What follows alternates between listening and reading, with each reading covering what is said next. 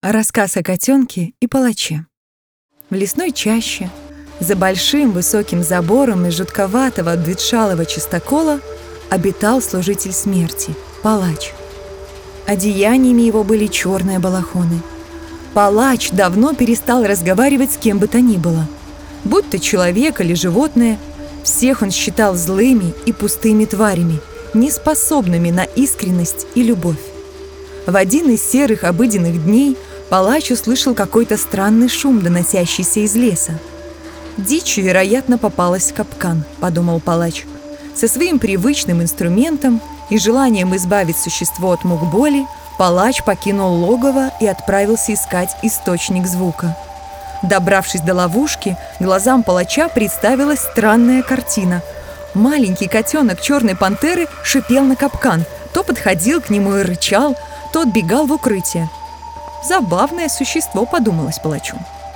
Что-то заставило его не обнажать лезвие топора и сохранить ему жизнь.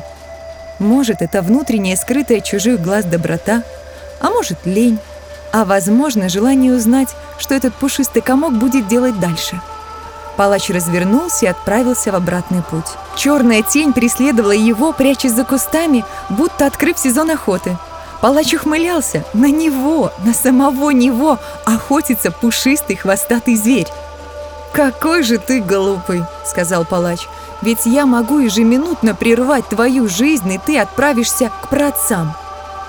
Пантера лишь посмотрела ему прямо в глаза. Слишком давно никто так прямо и так смело не заглядывал в них. Что может понять этот маленький котенок? Что он может знать? Палач видел тысячи смертей, и еще больше жизни он оборвал собственными руками. Но взор зверя был осознан и ясен. Как будто само провидение смотрело на Палыча и пыталось ему сообщить что-то очень важное. «Что же ты мелко увязалась за мной? Кыш!» — грубо произнес палач. А пантера лишь притаилась за кустом папоротника и провела палача прямо до дома. За окном уже темнело. Палач очень любил ночь.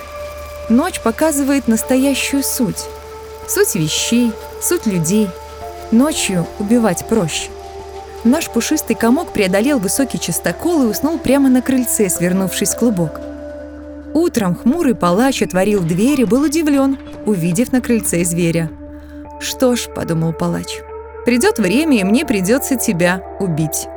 Глаза пантеры наполнились слезами, будто она прочитала эти мысли. Шли дни, проходили ночи. Палач чувствовал, что он больше не один в этом мире. Всегда рядом, незримой тенью, с ним прохаживалась пантера. Помогая защищать территорию от диких зверей и непрошенных гостей, черному зверю удалось поселиться в самом важном месте — в сердце хозяина. Хозяин. Какое слово! Пантера всегда мечтала иметь хозяина. Сколько смысла в этом слове! Он и опора, и защита, и друг — все, что нужно зверю для счастья. Пантера подросла, лапы ее окрепли, когти и клыки стали обнажаться все чаще. Сущность зверя была близка палачу. Он начал улыбаться каждому дню, начал разговаривать с прохожими.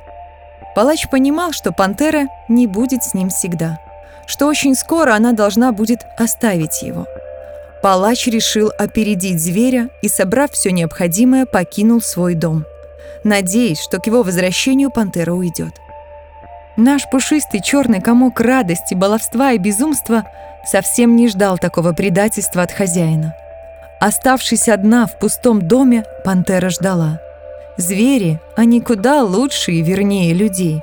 Они могут ждать вечность и даже чуточку больше. Прошло несколько лет, хозяин не мог больше терпеть боль разлуки с любимым существом и вернулся в свой лес – Дом обветшал, пантера стала совсем взрослой.